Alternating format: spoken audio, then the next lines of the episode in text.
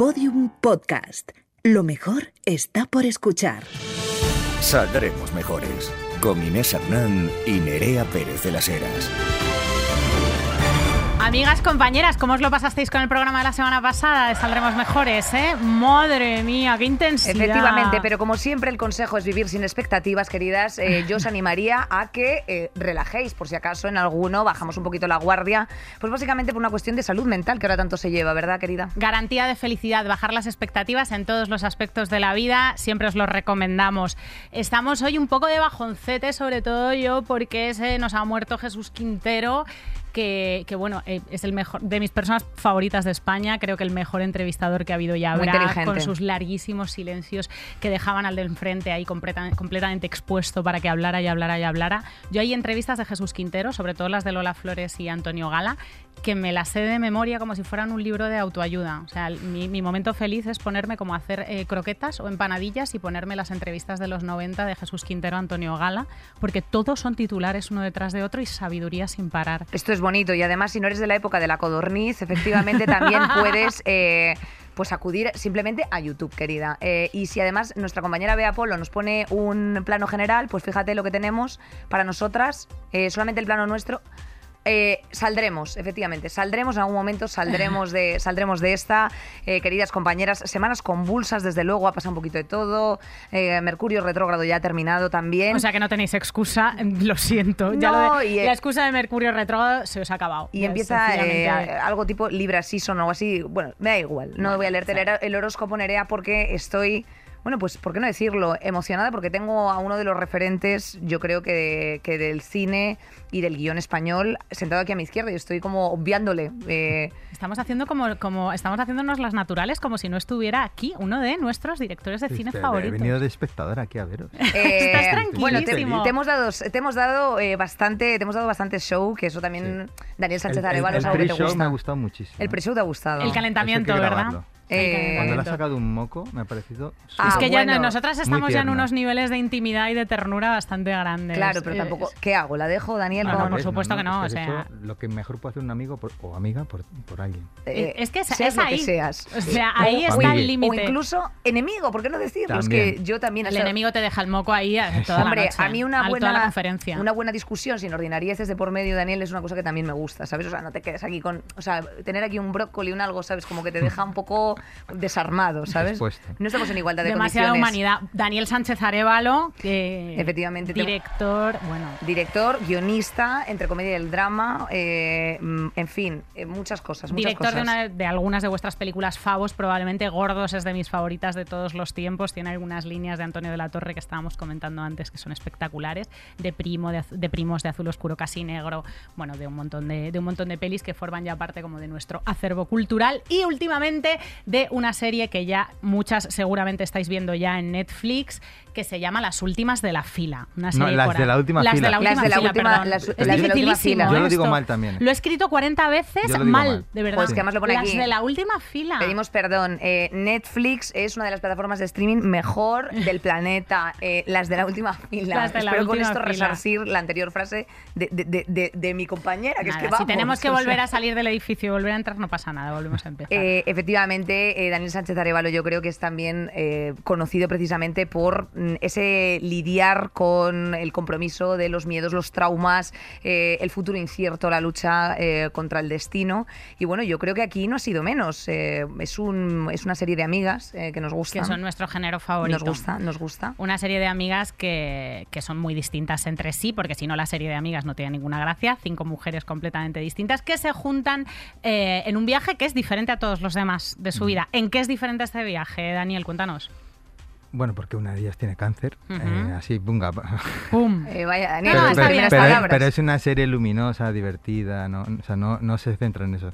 Pero es verdad que es un grupo de amigas íntimas desde la infancia, desde el colegio, ya tienen 36 años, es la edad eh, de- media de, que, que marcamos con las actrices, y pero que sigan todos los años yéndose una semana de vacaciones juntas, sí o sí. Ujú. Pasa que en este caso a una de ellas le han diagnosticado un cáncer eh, y justo antes de la primera sesión de, de quimio se van, se van a, a curarse, a unirse, a, y a limpiarse un poquito, ¿no? Y a prepararse para lo que, para lo que viene. Y a solucionar cositas pendientes que tienen. Eso desde luego.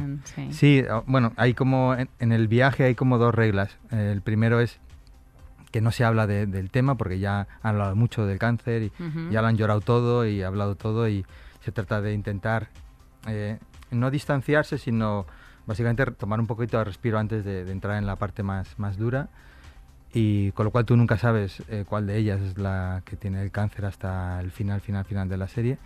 Y luego que cada una escribe en un papelito algo que les gustaría hacer si supiera pues, que le queda poco tiempo. Eh, y todas tienen que cumplir el papelito. O sea, cada día se saca un papelito y todas tienen que cumplirlo. Con lo cual eso obviamente es una fuente de conflicto y de comedia bastante grande, claro. Oye, Daniel, y eh, si tuvieses tú que escribir en un papelito qué harías antes de morirte, ¿qué escribirías? Pues mira, yo me identifico mucho con, con el papelito del capítulo 5. Es un poco spoiler, pero bueno, tampoco pasa nada porque no Joder, cuen- Daniel, hombre, como no- que no pasa no- nada. porque- Mira las- ahí no, todas las porque- compañeras de Netflix. no, las, mejorcitas, las mejorcitas se la están zampando las de la última fila no, porque, ya, yo porque creo. no, no cuento lo que pasa, pero el papel que sacan es decir la verdad. O sea, eh, vivimos en un mundo en el que si tú te, te ponte a contar las veces que, que mientes desde ¿qué tal? Bien, ya está. Ya Me- está, primera pum. mentira. Eh, entonces creo que hay algo que, que con lo que me identifico mucho de el, el personaje que tú te creas al- alrededor de, de- de la gente que te rodea y estas micromentiras hasta cosas mucho más íntimas y profundas que no te atreves ni tú mismo a ser, a ser sincero. Y yo creo que ahí es donde yo Joder, tengo- qué deep. Es que cómo se nota que llevas aquí años, años, ¿eh? O sea, eh, no son un par de cortos en el No Todo Fest. O sea, eh, lleva efectivamente pues mucha tralla a las espaldas. Eh, Hay cosas que te apetecía contar porque las vidas de estas mujeres son muy, muy distintas. Cada una se miente, podemos decir, de una manera distinta. Eh, ¿Has querido como tratar cosas que te preocupan así eh, del, del mundo en el que estamos viviendo contemporáneo a través de las vidas de, de ellas? Sí, sí, o sea, desde luego. También te tengo que decir que todos los papelitos que, que ellas, a los retos a los que se enfrentan, eh, en- son todos, eh, todas sa- salieron en algún momento en todas las entrevistas personales que yo he tenido. El casting hice casting a más de unas 100 chicas y era- había un cuestionario, la primera parte era un cuestionario, luego una improvisación, la primera fase. Y, y a todos les preguntaba, que, oye, si tú supieras que te queda poco tiempo, ¿qué te gustaría hacer? Entonces había cosas como mucho más frívolas o más lúdicas y luego cosas mucho más profundas, ¿no? Todas salieron, eh, intenté hacer como un greatest hits, ¿no? De, de los... Oye, cuéntanos alguna de estos greatest hits. Ay, a mí estas cosas como el, Sí. a mí el backstage de esto me está pareciendo interesantísimo. Pues nos puedes decir el, el pecado, pero no el pecador, porque No, ahí había, están Ma- había muchas Mariona cosas, Teres, había Gorel y muchas Van cosas que tenían que ver con las drogas, con lo sexual, con, con a- no sé, pues, pues hacer cosas que nunca te has atrevido a hacer. Y luego había cosita, cosas muchísimo más profundas como, sobre todo, resolver cuentas pendientes, ¿no? Con ¿no? familiares, amigos. eh, eso, eso salía muchísimo. Buen mensaje, o sea, que remángate las de la última fila, querida, en Netflix. Esto no se te puede ni olvidar un poco. Oye, como director, ya antes de despedirnos de ti. ¿Ya me eh, echáis? Bueno, te quieres quedar aquí todo el rato. Vamos Yo a hablar de quiero saber- residencias yo de quiero saber una, ancianos. ulti- una Es que no es ultimísima cosa. Estás invitadísimo a quedarte aquí, aunque el tema de hoy te, eh, tela marinera. Una ultimísima cosa. Una peli de amigas. ¿No te parece que es un género en sí mismo? ¿Cuáles son, cuáles son tus pelis de amigas favoritas Me de la vida? Chicas malas, que precisamente. Chicas malas, eh, mm, October 3 Eh, que fue el lunes. Bridesmaids es una de mis... Es que no Es sé cómo un se... peliculón. No sé Sí, cómo sí, sí. era en español. eh, Ay, Dani, ¿eres de esos? Sí, soy de Era eso. Bridesmaids. Aubergine, ¿cómo se dirá en español? Es que no me sale. Esa, esa es mi, mi favorita porque, bueno, sobre todo porque es que me hizo reír muchísimo y porque además sentía que todo lo que sucedía ahí era como muy, muy orgánico. Me gustaba mucho ese grupo de amigas tan diferentes. La boda de unas mi mejor amiga es. Ves que es horrible ese título. Por eso, Bridesmaids. por, por eso lo, lo borrado de mi buscar, cabeza. ¿eh? O sea, que te gustan las pelis de amigas. ¿A ti te gusta alguna, A mí Nere? Me encantan Me, las gusta- pelis. me gusta Bridesmaids mucho es un Girls eh, de Lina Dunham, incluso las películas que ha hecho Lina Dunham. Pero por- insisto, porque para mí es como veo a mujeres de verdad. Odio eh, Sexo en Nueva York porque es me parece todo muy plasticoso. Yo Y- también. Bueno, venga, pero también es nuestro happy place, ¿eh? Para algunas Sí, claro, personas yo lo eh, es tan plasticoso que a veces apetece refugiarse en, mucho- ese- en esa manta de, de plástico y Pues de si te gusta una buena manta de plástico, Real Housewives, queridas. Esa no, no, También de la casa, por cierto. Me, me gusta mucho la primera temporada. Es buenísima. La primera temporada me encantó. Hombre, ese momento de romper un vaso y, al- y, y- y amenazar con una copa rota, por favor. Eso, no, por eso no vamos. se ve Eso en sí que es salud mental, sentarte Y los realities de, de americanos, de todos, de, que lo, que lo han hecho en Nueva York, en Miami, en, en- o sea, como Sí. en Los Ángeles, no sé qué. Eso también me encanta. Han peregrinado, han peregrinado, es una realidad. Oye, Dani, yo no quiero, no quiero eh, solamente una línea, una línea, y ya saliéndonos un poquito de las de la última fila, que os la recomendamos encarecidamente, eh, mm, está cuidada al máximo. Jo, queremos aprovechar precisamente para todas las mejorcitas creadoras que nos están escuchando, eh, que, bueno, pues no sé si le tienes algún consejo, que siempre nosotras las intentamos inducir a que creen su historia, que cuenten eh, lo que les apetezca, eh, por más mujeres creadoras en, en la industria cinematográfica, guionistas, técnicos eh, y directoras. ¿Hay algún consejillo así que, que- que nos puedas lanzar? mm, que tú te rebusques por dentro precisamente para escribir historias así tan bonitas. Hablar de lo que conoces, de lo que te es cercano y eh, es, eh, o sea, no ser, no ser especialmente ambicioso cuando estás arrancando. Y yo recuerdo mis primeros cortos rodándolos en mi casa o en la casa del vecino, o eh, intentando hablar de las cosas que a mí me afectan y me, y me tocan. Eh, y a partir de ahí luego ya vuelas, claro, obviamente. Hijo mío, qué persona tan interesante, de verdad. Y además, pues- esa pausa que ha hecho también un poco Quintero, homenajeando, yo me he quedado también como en plan de, pues a lo mejor esto es un reto o algo. es el, el reto del creador. Muchísimas gracias, Daniel. Vosotras a ver las de la última fila en Netflix, que ya la tenéis ahí. Y, mm, y gracias por estar con nosotras. Y, y Nada, nos yo- quedaríamos contigo un ¿Quieres hacer un ratito más, la verdad. Así la Esto le gusta, Ah, le gusta mucho a Inés, ¿ves? él, él también es millennial porque tampoco le ha salido del todo bien. Hasta la próxima. Hasta la próxima, Daniel. Te queremos. Gracias por venir aquí a. Saldremos Mejores Hombre. con las mejorcitas de confianza. Piu, piu. Claro. Saldremos mejores. Carrusel de noticias. Hija mía, que nos hemos despedido del maravilloso Daniel Sánchez Arevalo, pues para seguir nosotras con nuestros Saldremos Peores, ¿no? Porque, bueno, esta primera noticia, Nerea, tengo que decir, cuanto menos un poquito esperanzadora. A ver cuánto dura. Sí, se han aprobado, bueno, hoy martes, hoy es martes, ma- vosotras nos escucharéis mañana miércoles, hemos amanecido con la noticia de que hay acuerdo para cerrar los últimos presupuestos de la legislatura. Eh, este, este acuerdo se ha llegado in extremis un poco a las eh, 6 y 55 de la mañana, ha tenido que pasar una noche toledana nuestra anterior invitada eh, Yolanda Díaz y dentro de, dentro de este acuerdo de los presupuestos pues queda aprobada una reforma fiscal que, acompañará los presupuestos y que tiene cositas que nos interesan mucho, que nos interesan mucho. Ahí voy. Impuesto de solidaridad de las grandes fortunas. Básicamente el objetivo es que contribuyan más quienes más tienen. ¿Quiénes afectan? A tan solo 23.000 contribuyentes. ¿Cuánto vamos a recaudar con esto? 1.500 millones de euros. Vaya, vaya. En un país de 46 millones de personas. Segunda, cambios en el IRPF. Con esto eh, se pretende reducir la brecha de tributación entre las rentas del trabajo y el capital. Afecta a 17.000 contribuyentes, 240, 204 millones de euros. Eh, bueno, más cambios en el IRPF, eh, como por ejemplo una rebaja adicional del 5% para los autónomos, que nos afecta a Alegría, compañeras, un millón y medio de autónomas que va a tener un impacto de 184 millones de euros. Eh, y ya eh, impuesto de sociedades, que perdóname, hay una rebaja también para las, las sociedades, siempre en plan de cuando sales a la calle a preguntar qué harías para mejorar España y te cogen y te dicen bajar los impuestos. Bueno, pues no te preocupes, que las, las, las empresas empleadoras también serán bonificadas en tanto en cuanto cumplan con unas condiciones, Nerea, como la rebaja del tipo nominal eh, para las pequeñas empresas, para intentar fomentar el autónomo, la pequeña empresa y estas cosas. Y se van a ahorrar 292 millones de ahorros. Eso está fantástico. Hay que hacer una pequeñita, un pequeñito inciso para bajaros a todas que estaréis salivando ahí, para bajaros la erección. Y es que este impuesto solidario, eh, Unidas Podemos eh, apostaba porque fuera permanente, pero finalmente será momentáneo para paliar los efectos de la, de la crisis provocada por la guerra en Ucrania y por la, y por la inflación. Eh, otra cosita que nos gusta bastante de la reforma fiscal y que llega por fin, por fin, que es histórica y que es maravillosa, es la rebaja del IVA de los productos de higiene femenina. que pasan del 10 al 4% en productos como compresas, tampones y también preservativos. Es una medida que lleva dando vueltas para arriba y para abajo desde 2019.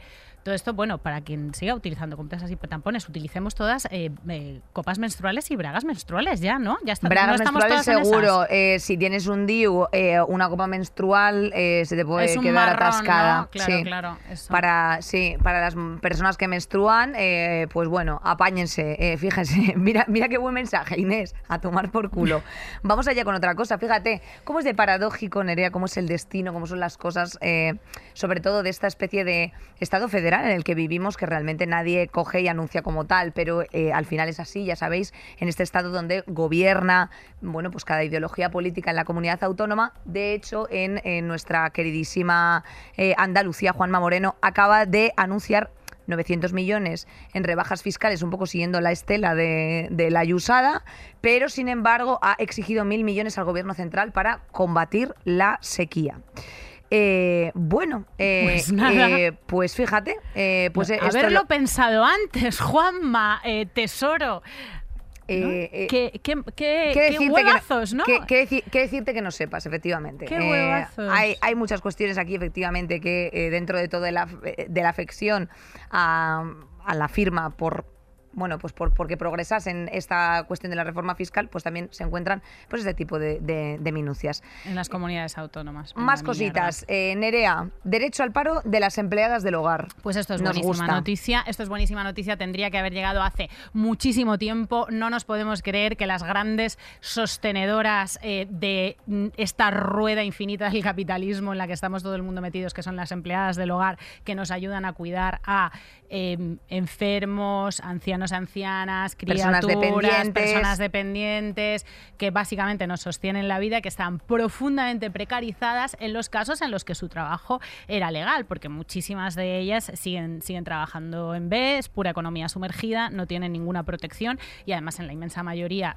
por supuesto, son mujeres y además son mujeres migrantes y además son mujeres migrantes en, eh, esta- en, en situación irregular.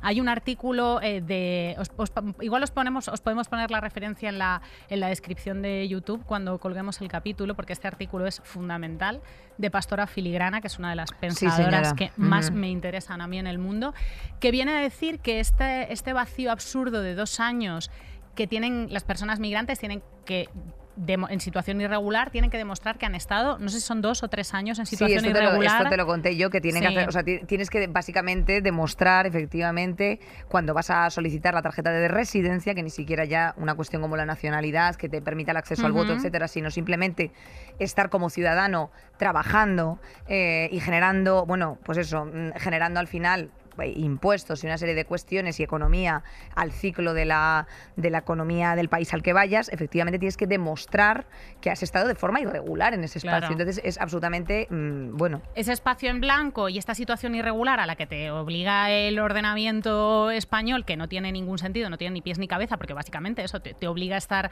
a estar ilegal, eh, favorece que haya una bolsa enorme de gente eh, que acepta trabajos muy muy precarios, que está en la economía sumergida y que alimenta todo, todo este mundo de curros que son una puta mierda. Entonces lo que decía Pastora Filigrana en ese artículo es que esto o sea, le da un enfoque completamente distinto. Y es que esto, eh, lejos de ser inevitable, sencillamente es un instrumento del sistema. O sea, que está forzado, que realmente es útil para cómo funciona el sistema en el que vivimos, que esta gente esté en situación irregular Bueno. porque es gente vulnerable y explotable. Y aparte, eh, es una irregularidad que tampoco se persigue. Y en el caso de la persecución, en muchas ocasiones acaba con, con algo tan dramático como es la, la- la deportación eh, al país de origen. Entonces, eh, bueno, pues mm, al final las propuestas que se han ido proponiendo por parte del Ministerio de Seguridad Social y Migración del escriba este, eh, bueno, pues mm, ha sido cuestiones como fomentar la contratación en origen, dime tú, eh, porque ahora mismo la regulación coge y exige que sean personas, o sea, que dice que sean funciones que no puede desemplear ningún español en paro, o sea, o ni- nadie que esté inscrito en el INEM eh, en paro, o sea, que sean cosas como únicas. Y la gente cuando vienes, vienes con una situación ab- absolutamente abocada a esa necesidad. Entonces, entiendo que tenga que tener una regulación para que esas personas, bueno, pues puedan tener eh, unos derechos dignos, pero coño, también hay que entender el por qué se están marchando. ¿Sabes a que me refiero?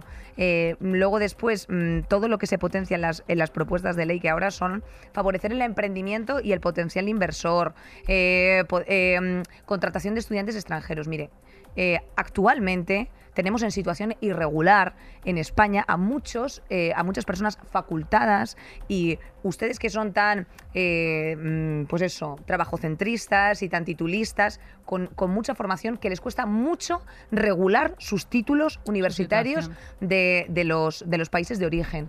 Y tienen que estar repartiendo flyers por supuesto eh, con un con unos sueldos de broma, porque son todos absolutamente irregulares, eh, a las 5 de la mañana en sol.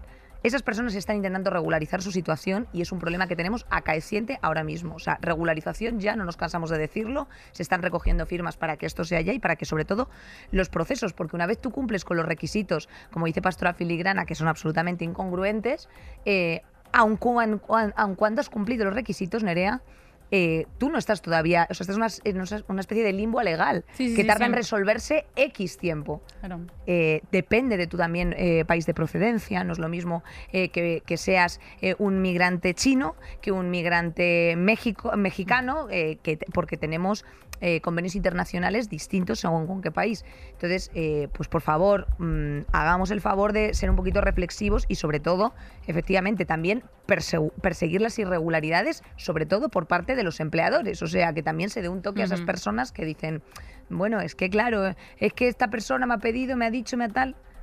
O sea, muy lejos estamos llegando, yo creo que con la situación que tenemos, Nere. Se ha, dado, se ha dado un pasito para mejorar las condiciones de muchas de estas personas que eh, trabajadoras migrantes, que en la inmensa mayoría son mujeres cuando se ocupan de, de cuidados o de trabajo doméstico. Eh, con esta, con la aprobación de esta nueva ley se acaba el despido libre y sin causa, que tiene cojones que esto estuviera permitido hasta Increíble. ahora. Se regularán una serie de causas de despido justificadas, como en todos los trabajos, por otra parte. El decreto incluye ayudas públicas a los hogares empleadores para eh, afrontar el, el aumento de gasto, a los hogares empleadores que en muchos casos no tienen más opción si es que quieren eh, cuidar, eh, mantener la vida para adelante que, que contratar a estas personas. Y las empleadas se verán acogidas a más ampliaciones de derechos como la prevención de riesgos laborales, también tiene cojones que esto no fuera así hasta ahora, la cobertura de Fogasa para asegurar que se vean cumplidos sus salarios. Es que son tan min- o sea, son Eh, son tan, tan mínimas, básicas las, las condiciones cosas. son tan mínimas. Despidos improcedentes, ¿no? De, de, ay, pues ahora ya, no- eh, ya no quiero contar con esta persona, que esa persona pueda tener un acceso efectivamente a paro, eh, a un eh, despido, o sea, al pago de un despido improcedente, una serie de cosas. O sea, quiero decirte, es que vivir en esa especie de filo de la precariedad, o sea, eh, cuidado, porque España también tiene una parte de Estados Unidos bastante darky. Detestamos Estados Unidos, nivel de desigualdad bárbaro. Increíble que esta gente esté exportando civilización. Eh, se lo dedicamos esto aquí a Ana Garriga, de las hijas de Felipe, que hoy está en la pecera viéndonos, ¿verdad, cariño? La que más odia Estados Unidos de todo el mundo. Y ahí está. Aunque parezca, aunque parezca eh, mínimo, lógico, de derechos humanos básicos, Vox se ha opuesto a este decreto. Absolutamente. Bueno, pero es que ¿qué te sorprende, Nerea? Es que luego después, o sea, quiero decirte, mira, el otro día Yolanda nos decía, hay que coger el, o sea, verdaderamente el ciudadano no solamente tiene eh, un derecho a voto, sino que tiene un deber de responsabilidad para con su voto. Claro que sí. Y para eso tú tienes que formarte un poco, o sea, quiero decirte, en lo que estás votando. Y esta gente lleva en su programa eh, políticas eh, que son absolutamente contrarias a los derechos humanos. No nos cansamos de repetirlas. Eh, es alucinante la justificación. Tose, tose tranquila, es por lo de Vox, cariño. Bebe agua, bebe agua. No, es, que no te, es de- que no te es que viene es decir nada esa bien. palabra, es que, Es que a no mí le es que es, es malsonante. Es de que no, no, no, y es que le da, le da la psicosomatiza, luego le salen ronchas y de todo. A mí me, me pasa, si es que, eh, o sea, eso, oír Vox no lubrico en tres semanas. Em, Y no estamos para, no estamos para esas, no, Nerea. no, no, no, no, no, No, esto, no, se puede, eso no se puede consentir, eso no se puede consentir. El único partido que ha votado en contra de esta medida eh, con la siguiente justificación y es que, joder, es que las familias numerosas ya están muy achuchadas como para encima cumplir los derechos laborales básicos de las empleadas del hogar. ¿Qué familias numerosas? Claro, las familias numerosas de Chamberí que están teniendo hijos ahí como cucarachas postnucleares, 400 hijos y luego teniendo ahí a una mujer que se los cría, que, que no, no podemos llegar hasta el punto de que esta señora por emparejar calcetines tenga unas condiciones dignas.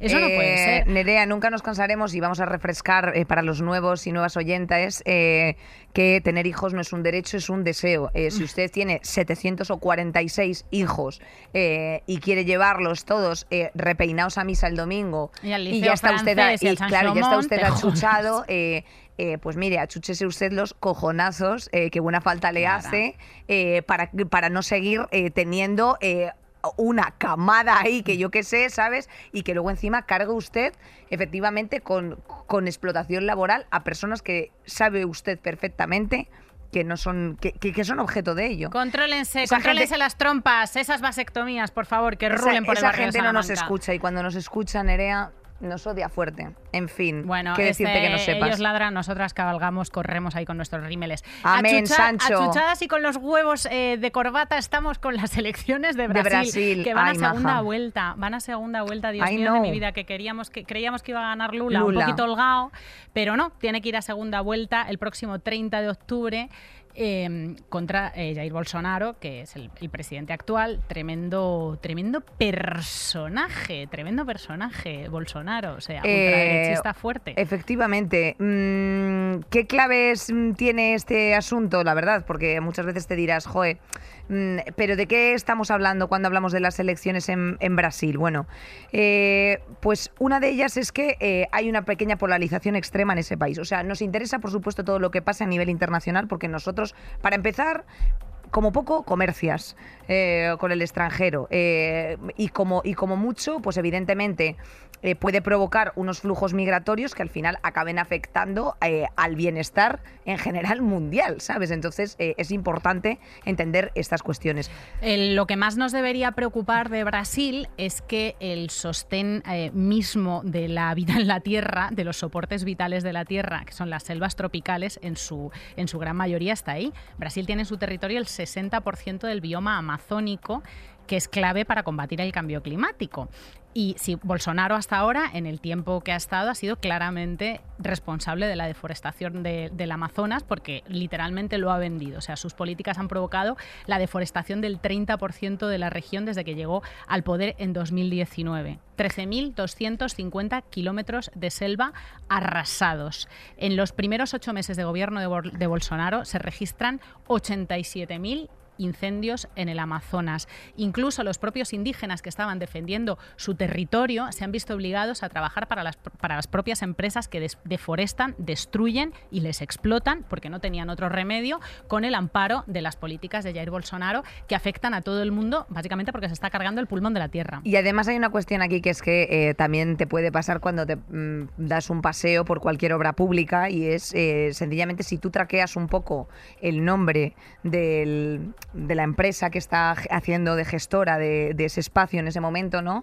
Mm, Pues evidentemente acabas, o sea, no hace falta ser aquí un cum laude o hacer periodismo de investigación para encontrar todo, o sea, porque al final son licitaciones públicas donde se pueden encontrar fácilmente esa trazabilidad final, claro. de, de ¿Quién que esto ha sido una concesión abierta. Además, este señor, aparte de un eh, eh, terrorista ecológico, eh, es un estimulador de la violencia muy agresivo, Nerea, con frases como es bueno, un tiro solo mata a todo el mundo o una granadita.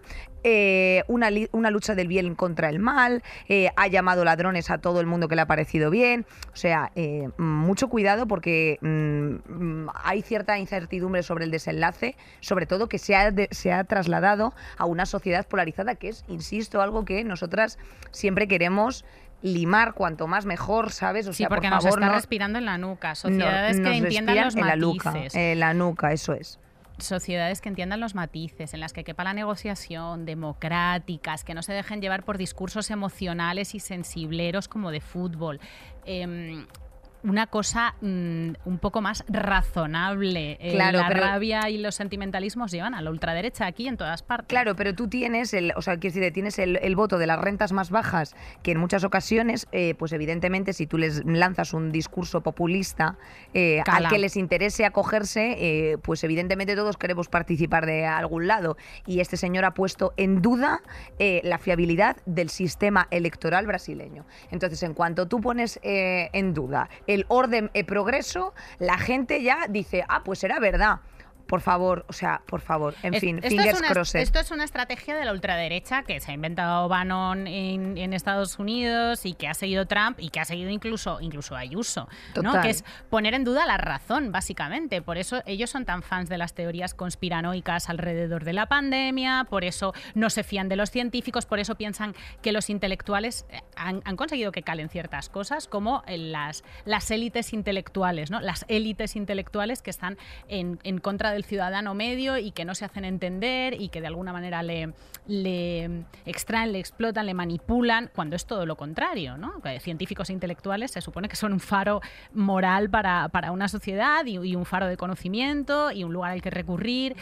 Claro, en el momento en el que la, en el que la población ni siquiera se puede fiar de eh, voces autorizadas porque los propios políticos te están diciendo, no, no, es que esas voces autorizadas son, son, Es mentira, son, son una conspiración. conspiración, eh, Ah, de las son conspiraciones de las élites y en todos los sitios lo están haciendo así, están tocando las mismas teclas, Pues, estamos jodidos. ¿Qué hago súper me mato? Está Claro. claro. está claro. En fin, Nerea, eh, con, con el que hago súper me mato nos remangamos y nos metemos porque ha sido un tema bastante sugerido, pedido, reclamado, que a todos nos toca, eh, bueno, pues de forma vicaria o de forma directa, antes o después, seguro que también. Eh, vamos con nuestro tema del día, Nere. Pa'lante. Saldremos mejores. Chan. Eh, well. Eh, Ay, Dios palabras. mío. Palabras. Eh, solamente en un titular, la sociedad está, queridas, cada vez más envejecida. Esto no es una sorpresa, es una realidad. Eh, la peña eh, se anima eh, cada vez menos a... eh, no, no es cuestión de los hijos o no de los no hijos, sino que, bueno, pues nos animamos, por lo que sea, a vivir más. ¿eh? Nos animamos a vivir eh, más. Una cosa en la que también pues estaríamos en contra, pero eh, está sucediendo. Mm. Bueno, pues la, la higiene, el, el alcantarillado público, estas cosas pues nos llevan... Mucho a- brócoli, mucho batido, mucho, mucho poke bowl. Efectivamente, nos llevan a una salubridad en Occidente pues un poquito mejor. ¿Qué, ¿Cómo afecta en España? Bueno, pues... que en España la- el 20% de la población son mayores de 65 años. ¿Y cuántos, cuántas más personas mayores hay en una sociedad? Obviamente más dependientes hay. Vete a nuestro programa, Dependientes Somos Todos, y te lo pones y te quieres pasar una tarde ya absolutamente eh, en el En la hoyo, bajona, en la sí. bajona, te lo pones y luego te pones, la, te pones la este. bajona y la verdad. O sea, quiero decir... A ver, esto una no- bajona. o sea, eh, oye, cuidado, ¿eh? No estamos, aquí no estamos en contra de las bajonas, nada de, de super happy, te- eh, tiranía del bienestar. Hay que enterarse de las cosas y creo que esta es una de las cosas más importantes de las que tenemos que enterarnos como sociedad y es que ancianos y dependientes están un poco a su suerte a la hora de mm, tener unos cuidados y una dignidad en la etapa final de su vida. Mm, hablábamos del- de los derechos de las empleadas del, del hogar que están ligados a esto de las, los derechos de las mujeres que están, también están ligados a esto. Entonces, Absolutamente. Cuando una persona se hace mayor y necesita más ayuda y necesita más asistencia, las opciones son o que le cuide a su familia, o que le cuide una cuidadora en casa, o que O se que le se cuide a en una una residencia. residencia. En los dos primeros casos, eh, quien, quien le cuida estadísticamente es una mujer. Tenemos por aquí, por aquí los datos. Bueno, Te- aparte, eh, todo esto, mientras que Nerea eh, localiza el dato efectivamente que quiere lanzar, cuando hemos hablado de ese porcentaje en España, se traduce en que eh, las personas que viven solas en España ya rozan los 5 millones. Y la mayoría son mujeres de más de 65 años. Pues porque ha fallecido ya el marido, o, o la marida, o porque, es- o porque viven solas. Pero esto es una realidad. El dato es que estas personas, bueno, decíamos que la trabajadora, cuidan, que la sí. trabajadora del hogar que está cuidando a mayores, eh, pues es una mujer que necesita sus derechos laborales. Y la familiar, eh, amiga, persona del entorno de, esa persona dependiente, en el 94% de los casos, según eh, unos datos que dio el 5 de septiembre Ángela Rodríguez Pan, la secretaria de Estado de Igualdad, en el, en el 94% de los casos es una mujer quien deja su curro, da un paso atrás en su carrera profesional, se precariza para cuidar al dependiente y luego está la situación extrema que vamos a decirlo ya, a nadie le puto apetece hacer con ninguno de sus familiares jamás, que es la residencia, por un montón de razones que ahora mismo vamos a desgranar y que prepárate el cuerpo, prima, prepárate el cuerpo. Pues efectivamente, las residencias de mayores comenzaron a popularizarse en España a finales de los años 70, Nerea. Pues para que tú lo sepas, esa época era cuando el sistema público empezó a brindar asistencia pues, a esas personas mayores y también había eh, pues algunas empresas privadas, eh, eh, aquella época que nos gustaba a nosotras mucho, previas al pelotazo de, de- de Nueva Rumasa, vieron ese filón como un nuevo modelo de negocio. Entonces, bueno, pues para que nos situemos, en España hay alrededor de 5.500 residencias, eh, de las cuales 1.600 son públicas y, atención, 3.900 son privadas. Eh, wow, esto es un dato que es bastante, o sea, a mí me parece bastante estremecedor porque ya automáticamente, mm, desde una perspectiva de clase, te está ubicando en un lugar o en otro, automáticamente. O sea, eh, eres pobre, eh, no tienes recursos, no tienes a nadie que te cuide, eh, la, comunidad de la comunidad X solamente te puede poner una asistencia, porque esto también funciona por comunidades autónomas, de X horas al día. Si no te puedes apañar tú y no tienes dinero para que mm, te apañe nadie, eh, estás abocado efectivamente a uno de estos centros. Los centros públicos, eh, mm, bueno, pues no todo el mundo tiene acceso, te tienes que poner una lista de espera y a lo mejor tú no tienes ese tiempo de espera para entrar en uno de estos centros. Centros los cuales evidentemente también te abocan a, a- a un cierto deterioro cognitivo, lamentablemente, porque como en, las, como en las aulas no se te iguala por arriba, sino que se te iguala por abajo, en cierto No, no, sentido. Terrible, falta mucha gente. Pero tú fíjate qué curioso la situación. La, situa- la realidad a la que nos enfrentamos es que la gente vive más en mejores condiciones, con lo cual la, la población envejece mucho más. Y la- lo que hemos repasado hasta ahora, ¿no? Esto empobrece a las mujeres, precariza y empobrece a las mujeres, que son las que se ocupan de los cuidados, y enriquece a las empresas, eh, a las empresas privadas. En- enriquece a las, a las residencias privadas, que son más del doble, con lo- las, las cifras que acabas de decir, son más del doble Correcto. de las públicas. Entonces, es, es una situación que enriquece más a los de arriba, como muchas situaciones que se dan en nuestro contexto capitalista, enriquece cada vez más a los que ya estaban arriba y empobrece cada vez mucho más a los que a los que estaban abajo. Absolutamente, absolutamente. Bueno, uno de los problemas, aparte de efectivamente eh, que el peso caiga otra vez sobre el, cuidado por parte de las mujeres eh, a estas situaciones, es, eh, bueno, no de fácil solución, pero en, en parte sí, y es eh, que dado que ha habido un crecimiento en el envejecimiento de la población, y además se prevé un crecimiento del envejecimiento de la población en los próximos 15 años de eh, hasta el 26%, o sea, es decir, que 3 de cada 10 personas van a ser mayores de 65 años. Eh, coño, esto es una cosa que se están arrojando datos. Se puede prever. ¿Con qué se puede prever, Nerea? Con plazas. Con más Eh, plazas. con plazas. ¿Cuál eh, es la situación de las plazas en España? Pues, Eh, una, mierda. como Una una, mierda, como casa. un piano de- eh, como un camión de efectivamente. 12 ruedas. Faltan unas 62, entre 62 y 63 mil plazas públicas para poder dar Eh, esa cobertura. La cobertura, o sea, el ra- para poder dar el ratio que recomienda la ONS, eh, que son como 5 por cada, por cada 100 habitantes mayores de 65 años, pues ahora en España faltarían entre 62 y 63 mil. Y no solamente no llegamos en nuestro país, sino que a pesar del envejecimiento de la población, la ratio ha caído eh, entre 4, 4 puntos y 20. O sea, en 2014 faltaban 53.000 y ahora faltan eh, 10.000 más. El déficit de plazas va variando de, unas comunidades a otras, eh, pero, bueno, que es un problema que hay que solucionar rápidamente. Eh, bueno, aparte de todos los mayores, insisto que están en lista de espera, Nerea, que mm, pues a lo mejor esa espera es crucial para eh, una y sobre todo es recuperación. insostenible para las familias. es insostenible para las familias, Es absolutamente. insostenible para las familias. O sea, es, insostenible, hasta, absolutamente. hasta que llegas a ese momento en el que bueno, es que la, la media de la media de coste de una residencia es de 1.800 euros. Ahí vamos, muy bien. Entonces, la media de coste de una residencia es de 1.800 euros. Si tú tienes la suerte de em, llegar entre la pensión del anciano anciano, eh, lo que ponga la familia, lo que tenga ahorrado, poder cubrir este coste mensual de la residencia al mes, aún así tienes lista de espera y durante ese tiempo de la lista de espera estás en todas las situaciones que hemos descrito anteriormente. Con Y grados de dependencia X. y con Claro. grados de dependencia X y teniendo que dejar tu curro, teniendo que organizar, que organizarte con la familia, no se habla de esta, de esta conciliación lo suficiente. En Madrid, estábamos hablando de comunidades autónomas y este, este dato es importante porque ahora vamos a hablar de Madrid, porque lo que pasó en Madrid pues fue bastante, con las residencias en la pandemia, fue una cosa vergonzosa que creo que...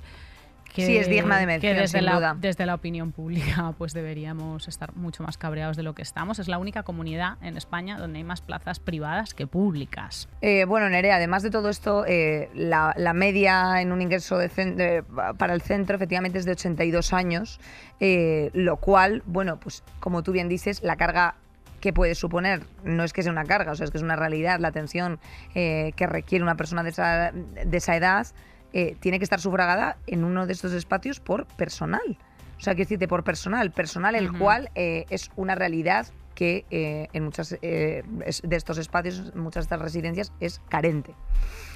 Y em, bueno, esta falta de sanitarios es una realidad común en muchas residencias, sobre todo en las pequeñas hay puestos asistenciales que no se sustituyen en vacaciones, como médicos, fisioterapeutas o psicólogos. Y esto supone una vez más una carga extra para el personal de enfermería, que es que siempre, o sea, damos vueltas alrededor de, alrededor de estos temas y siempre acabamos en lo mismo, es que todo está eh, absolutamente feminizado y todo esto supone además una cadena de, problemas que, impactan en todas partes de la sociedad. Es que a lo mejor aunque no tengas una persona mayor, lo vas a ser. Eh, Absolutamente. O sea, dar la espalda, como escuchábamos el testimonio, ¿te acuerdas, Nerea, en hace, un, hace un par de programas, de esa persona que vivía eh, eh, en, los, en los umbrales de la, del... Bueno, pues eh, pues mm, eso, o sea, algo indigno humanamente hablando, eh, es algo que tenemos que reivindicar, tengamos la edad que tengamos. Eh, algunas de las denuncias que se han puesto desde las asociaciones, hay una plataforma de organización de familiares y usuarios de residencias. Nosotras hemos estado precisamente en contacto con Pladigmare, que también, bueno, pues se dedica a precisamente poner en contacto eh, pues problemáticas con gestores de, estas cuestiones, pues precisamente para ponerlas en el debate público. Y hubo precisamente el 17 de septiembre una manifestación convocada eh, en la cual pues se denunciaba la vulneración de derechos humanos y de derechos fundamentales eh, de los usuarios y usuarias, pidiendo que por favor dejasen de quebrantarse por otra parte los derechos laborales de los trabajadores. O sea, es que al final nadie de los de las, o sea, ni los residentes quieren que esas personas estén obviamente en condiciones infrahumanas, ni cuando tú estás como residente en un espacio de estos eh, es una cuestión excesivamente voluntaria, o sea, simplemente eres mayor y necesitas estar en ese espacio porque tienes un grado de dependencia X o Y, eh, ni a lo mejor te puedes permitir un espacio donde tengan más, más recursos o más personal, sino que sobre lo que hay es el Estado, y esto es, eh, insisto, deber del Estado, Nerea, sí, sí. De, hacerse cargo. Eh, Desde Pladigmare, de hecho, nos han pasado, nos han pasado quejas, testimonios, reclamaciones y muchas tienen que ver con algo tan, tan básico para el bienestar y la dignidad de una persona como las sujeciones físicas y como, y como la calidad de la comida.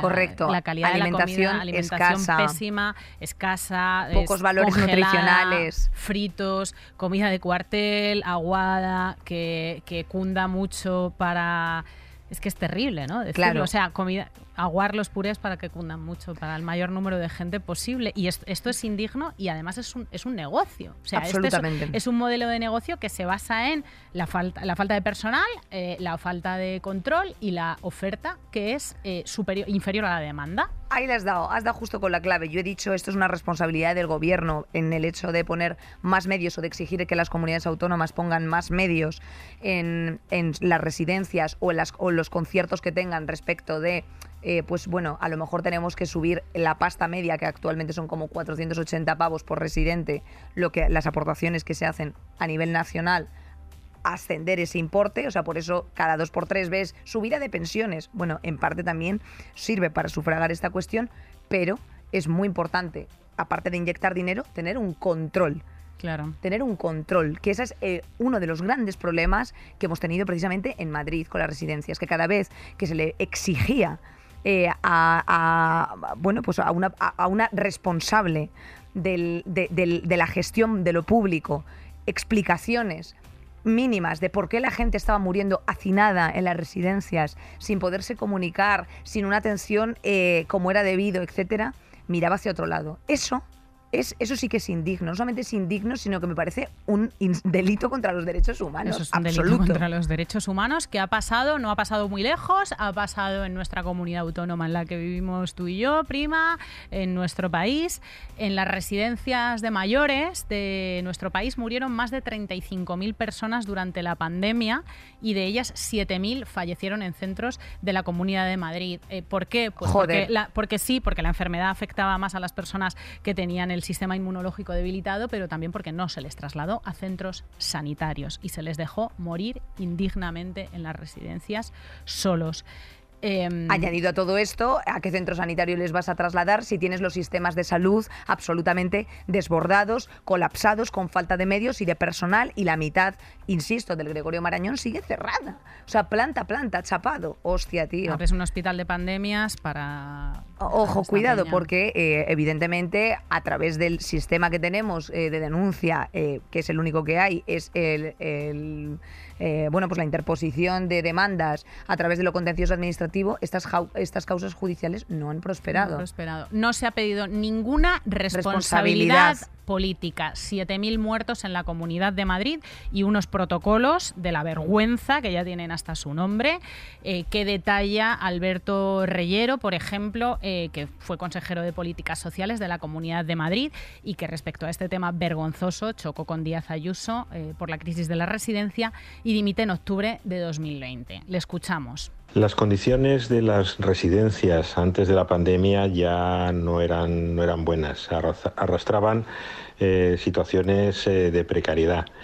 Eh, bueno, no, no solo lo podemos decir ahora, sino que lo decíamos en, en su momento. De hecho, en el, en el libro pongo algunos ejemplos de intervenciones mías en, en la Asamblea de Madrid, en la que destacábamos que las residencias de Madrid no funcionaban bien.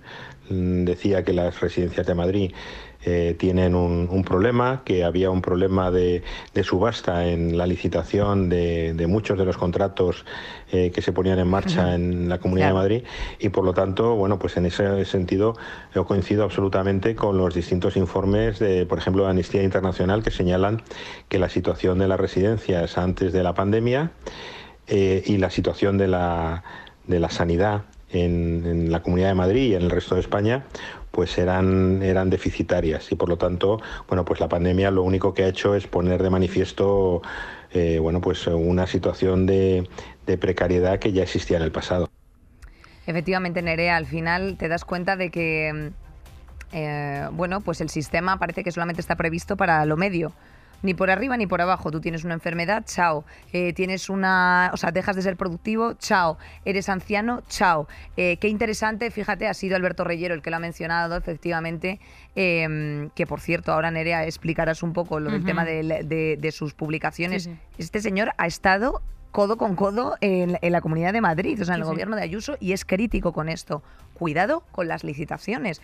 Esto es, insisto, eh, hay que exigir la trazabilidad y hay que exigir eh, eh, de cuáles son los orígenes de las licitaciones públicas, porque esto tiene un concurso muy concreto planteado, por supuesto, en, la- en, la, en, bueno, pues en los pliegos de licitación. O sea, ¿A quién estamos dando las licitaciones? ¿A los amigos cuando damos unas condiciones concretas en esos pliegos a los que no se presenta nadie? ¿Presentamos pliegos de solamente un día en el, Bo- en el BOCAM? Porque nos afecta esa comunidad, o sea, en el boletín oficial de la Comunidad Autónoma de Madrid, solamente de un día para que so- solo lo sepan los colegas para presentar, para que se presenten con esas condiciones concretas. Cuidado, porque es muy sencillo, insisto, o sea, y además la gente somos especialmente torpe, o sea, tampoco nos ocultamos en coger el nombre y decir, ah, este no sé quién, este no sé cuántos, LinkedIn, Kun, Can, Can, amigos en común, anda. Sí, el Pero- trabajo está hecho, exactamente, el trabajo está hecho. Y es que es lo que decíamos al principio, es tan fácil de demostrar que es un puto negocio, tan fácil de demostrar que es un puto negocio todo esto, y cuando la situación es así de grave en circunstancias normales y sucede algo como lo que nos, nos- nos sucedió en Correcto. 2020, eh, pasa pues, pues lo que pasó en ese momento, que mm, la Consejería de Sanidad aprueba un protocolo, el que os mencionábamos, apodado el protocolo de la vergüenza, por el que se prohíbe trasladar a los geriátricos eh, de los geriátricos, perdón, a los hospitales a residentes con un determinado eh, nivel de dependencia o, deterioro cognitivo. Eh, se excluyó de la se excluyó de la atención sanitaria a miles de personas solamente por criterios de edad. Alberto Reyero, el exconsejero, estaba ahí cuando esto sucedió. Em, le ha- todo esto le ha supuesto un daño personal y psicológico Obvio. hasta el punto que ha tenido que salir de la política y acaba de publicar en la editorial Libros del Cao, detallando todo esto, el libro Morirán de, de forma indigna. ¿Se le han pedido suficientes explicaciones al gobierno de la Comunidad de Madrid sobre lo que pasó en las residencias? Ah, escuchamos a Alberto Reyero. Bueno, al gobierno de Madrid sí se le han pedido explicaciones. Yo creo que hay un gran número de gente, los partidos de la oposición, eh, ciudadanos particulares, las plataformas de familiares han pedido explicaciones al gobierno de la comunidad exigiendo que explique en una comisión de investigación ¿Qué es lo que, qué es lo que ocurrió durante aquellos meses? Lo que, lo que ocurre es que las mayorías presentes en la Asamblea de Madrid han impedido que, que continuara la comisión de investigación y la mayoría entre PP y Vox han impedido que esa explicación se produzca. Claro. En cuanto a la, a la ciudadanía, pues, eh, pues yo creo que en realidad no conoce con exactitud lo que pasó, eh, bueno, pues tiene una noción poco definida acerca de determinadas decisiones que se tomaron. Hubo interés por parte de algunas personas por confundir a la opinión pública, por lanzar eh, mensajes eh, condimentados, por, por, extender bulos y por eh, al final hacer que la gente no entendiera muy bien lo, que pasó. Por lo tanto, bueno, pues yo creo que los ciudadanos deberían despertar y sobre todo conocer lo que pasó y en función de, ese, ese conocimiento, pues actuar en consecuencia. Es que la, la, opinión pública no tuvo capacidad de reacción, entre otras cosas, porque a la gente lo que se le estaba haciendo, a los ciudadanos y a las ciudadanas, lo que se le estaba haciendo era mentirles. O sea, mentirles. Bueno, más que mentirles, ocultarles la información, evidentemente. No, no, mentirles directamente. Sí, sí. O sea, Isabel Díaz Ayuso dijo en varias ocasiones que el responsable de las residencias era Pablo Iglesias, entre otras cosas. Absolutamente. Era mentira. Ella sabía que era mentira, este señor sabía que era mentira y por eso dimitió y se largó. Se les está mintiendo, se les está manipulando. Entonces, ¿cómo coño vas a re eh, reaccionar ante, ante una situación en la que está en juego la vida de muchísima gente cuando quienes se supone que gestionan tu pasta y que te, y que te protegen y que reparten los recursos públicos te están mintiendo en tu puta cara? Eh, bueno, pues efectivamente ninguno de estos controles ha eh, concluido con ninguna sanción y algunos de los, eh, mira, por ejemplo, hay una, una, residencia en Alcorcón, esto lo hemos recogido del medio del diario.es, que, decía la propia directora, siento que he vivido una guerra donde no he tenido medios, donde he sido juzgada de antemano como asesina, que ha acumulado muertos. O sea, recordemos que eh, había algunas personas fallecidas en las residencias de la Comunidad de Madrid que estaban en las habitaciones durante 7 y 10 días, que las sacaban los bomberos. 7 y 10 días. Eh, mmm, diariamente eh, se llamaban eh, para preguntar por parte de algunos inspectores sobre el número de casos y recursos que tenía el centro. Pero no se llamaba para dar ninguna solución, simplemente en plan de ¿cómo va la cosa? Mal, ¿no? Uf, pues bueno, chao. Pues muchísima eh, suerte. Efectivamente. Muchísima suerte. Eh, hay, hay incoados eh, nueve centros residenciales. O sea, hay incoados algunos, algunas sanciones para, para estos centros residenciales. Pero claro, eh, las faltas al final, ¿qué son?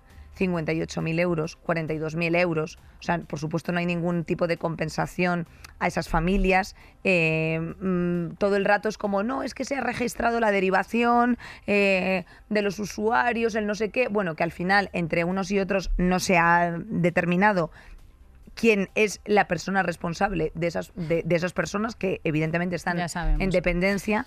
Y efectivamente. Eh, sabemos, es, sabemos quién es la persona responsable. Pero tiene nombres y apellidos. Sí. Eh, pero lo sabemos de milagro porque, como dice Alberto Reyero, eh, se, se, ha hecho un gran esfuerzo para que no lo sepamos. Durante la crisis del 2020 se propagaron desde Puerta del Sol eh, distintos bulos que contribuyeron a confundir a la opinión pública. De todos es conocido el bulo de que las competencias de las residencias eran de, de Pablo Iglesias, algo que es absolutamente incierto. Eh, yo podría criticar por muchas cosas a Pablo Iglesias y también por la gestión de las residencias, pero no por esta cuestión. El, la Constitución española y el decreto del estado de alarma son muy claros a la hora de señalar quién es la administración competente en relación con los servicios sociales y con las residencias. Uh -huh. Otro bulo es que no existieron protocolos, sino que se trataba de borradores, cuando sabemos, y yo creo que se ha demostrado claramente, que eran documentos correctamente firmados por un alto cargo de la Consejería de Sanidad, con fecha, día, hora, y además que fueron reconocidos como firmados en la, en la comisión de investigación, o que el hospital de IFEMA pues fue un hospital milagro cuando lo que ocurrió es que eh, solo se atendió a las personas eh, con sintomatología más leve y por esa razón bueno pues eh, se produjeron muy pocos fallecimientos en el hospital de IFEMA. En 41 días que estuvo abierto solo fallecieron 16 personas. En ese mismo periodo en las residencias de la Comunidad de Madrid fallecieron en torno a 5.000 Heavy, tía. Em, nos vamos a quedar sin tiempo y no quiero que, que nos dejemos en el tintero la, la última intervención de, de, Alberto Reyero. Recordamos, autor de Morirán de forma indigna, publicado por Libros del CAO. Estaba dentro de las instituciones cuando pasó esto. Pues no sé muy bien qué efecto tendrá, tendrá el libro. Yo puedo decir el objetivo con el que lo he escrito, que es eh, también llamar la atención de los ciudadanos acerca de lo que ocurrió y sobre todo evitar que muchas de las cosas que sucedieron se vuelvan a repetir. Eh, lo he dicho por activa y por pasiva. Este, este libro lo he escrito por los que ya no están, por los que ahora mismo están en las propias residencias y por los que estarán en las residencias en el futuro, que en realidad no es un estarán, es un estaremos. Nos imaginamos a cada uno de nosotros con 80 años en silla de ruedas en una residencia que somos rechazados para atendernos cuando estamos en una situación de enfermedad grave, eh, ser atendidos en, un hospital? ¿Eso nos parece correcto, nos parece adecuado o nos parece una auténtica barbaridad? Bueno, pues yo creo que nos tenemos que poner en los pies de, ese yo de nuestro, del futuro, y actuar en consecuencia y acabar con un edadismo que ha hecho que dejemos pasar que se haya producido una discriminación hacia las personas mayores con esa falsa creencia de que de alguna manera, como eran mayores, pues les tocaba morirse, porque yo niego la mayor, no les tocaba morirse. No se puede condenar a nadie por la edad que tenga. Eh, pues efectivamente, es una absoluta barbaridad, una aberración eh, y al final estos, eh, bueno, estas cuestiones eh, y, y, combatir todos estos estereotipos negativos sobre la vejez y esta marginalidad social que tenemos sobre las personas mayores es importante y responsabilidad de todos ponerlas en el debate público. la sociedad debe demostrar más sensibilidad hacia eh, lo, los intereses y necesidades del colectivo eh, de mayor edad y, y por supuesto eh, este programa es en nombre de todos los que no están, en nombre de los que están y no están en unas condiciones dignas y, y esto es un reclamo directo a quien le corresponda y a, y a interpelar a que, a que estas situaciones mejoren porque efectivamente nos afecta y mucho. Y socialmente nos dejan un lugar muy de mierda. Muy que, de mierda. Que, que, ya, que ya TikTok nos ponía un poco en tela de juicio, pero con esto ya es la confirmación. Sí, sí, que a ver si nos extinguimos ya. Quedaos, que, os calen bien las palabras de Alberto Reyero, que hemos repetido muchísimo en Saldremos Mejores, porque estamos muy preocupadas por dependientes y mayores, porque son situaciones que nos tocan de cerca y tocan de cerca a, a todo nuestro entorno y os van a tocar de cerca a vosotros y a vosotras. Y no nos cansamos de decíroslo, que el esfuerzo colectivo y la conciencia colectiva sobre estas cosas y la lucha por, por todo este tipo de situaciones de vulnerabilidad eh, es, es, eh, es, egoísta. O sea, es que de verdad eh, os, os, va a tocar, nos va a tocar, nos va a tocar a todo el mundo. No se puede dejar. Lo que sucedió en la pandemia sucedió en unas circunstancias completamente excepcionales que esperemos que no se vuelvan a repetir. Pero la situación en las residencias, y lo veíamos con el testimonio del programa anterior, eh, no, no, es buena, no es buena de ninguna manera. No podemos permitir que sea o bien un negocio millonario o bien una situación social en la que los mayores están a su, a su suerte y las cuidadoras eh, también están a su suerte. Total. No lo podemos permitir. Así que también eh, en ese sentido eh, existen muchas fórmulas, aparte de también exigir una conciliación eh, para los trabajadores y trabajadoras para, el, para, los cuidados. O sea, habrá que hacer unas fórmulas desde eh, trabajo, esto es así, para que precisamente se puedan bueno, pues prestar la atención sostener que se requiera, la vida, sostener, sostener la vida, básicamente. Toca, lo, sostener lo que nos toca como seres interdependientes que somos todos. Amén. Más durín el programa de hoy, eh, sí, hija, mejorcitas, sí. de vez en cuando hace falta. Esto está, esto viene de fenomenal porque esto os despierta la rabia, os pone en vuestro sitio. A nosotras nos gusta muchísimo eso. Sabes que a veces os, os chillamos y os ponemos las pilas y otras veces pues os ponemos delante unas realidades que no están del todo bien pero que es necesario comentarlas, hablarlas y analizarlas en profundidad para enterarnos de qué coño va la vaina y que no nos metan eh, mentiras así a, a, como nos pasó durante la pandemia, que prima. Esto no, se puede esto no se puede consentir. Anestesiadas, queridas. Oye, pues muchas gracias siempre eh, por consumirnos, por acompañarnos, por, eh, por supuesto, también acudir a nuestros shows el próximo, el 14 de octubre, en el Fes Jaja en de Mallorca. Mallorca. La verdad es que el nombre del festival es una cosa que pues eh, sí que me da bastante risa.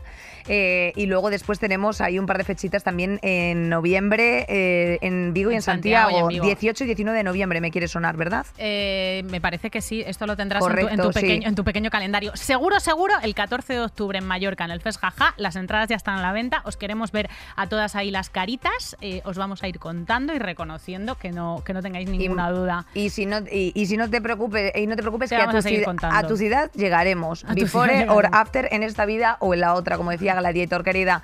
Gracias como siempre a nuestras compañeras Gema Jiménez, Julia Pérez, Nacho Pardo, Bea Polo, Marisa Pérez, Sara Luque y por supuesto on, on eh, RRSS, Laura Terciado. Besitos. Saldremos mejores. Con Inés Hernán y Nerea Pérez de las Heras. Todos los episodios y contenidos adicionales en podiumpodcast.com y en nuestra aplicación disponible para dispositivos iOS y Android.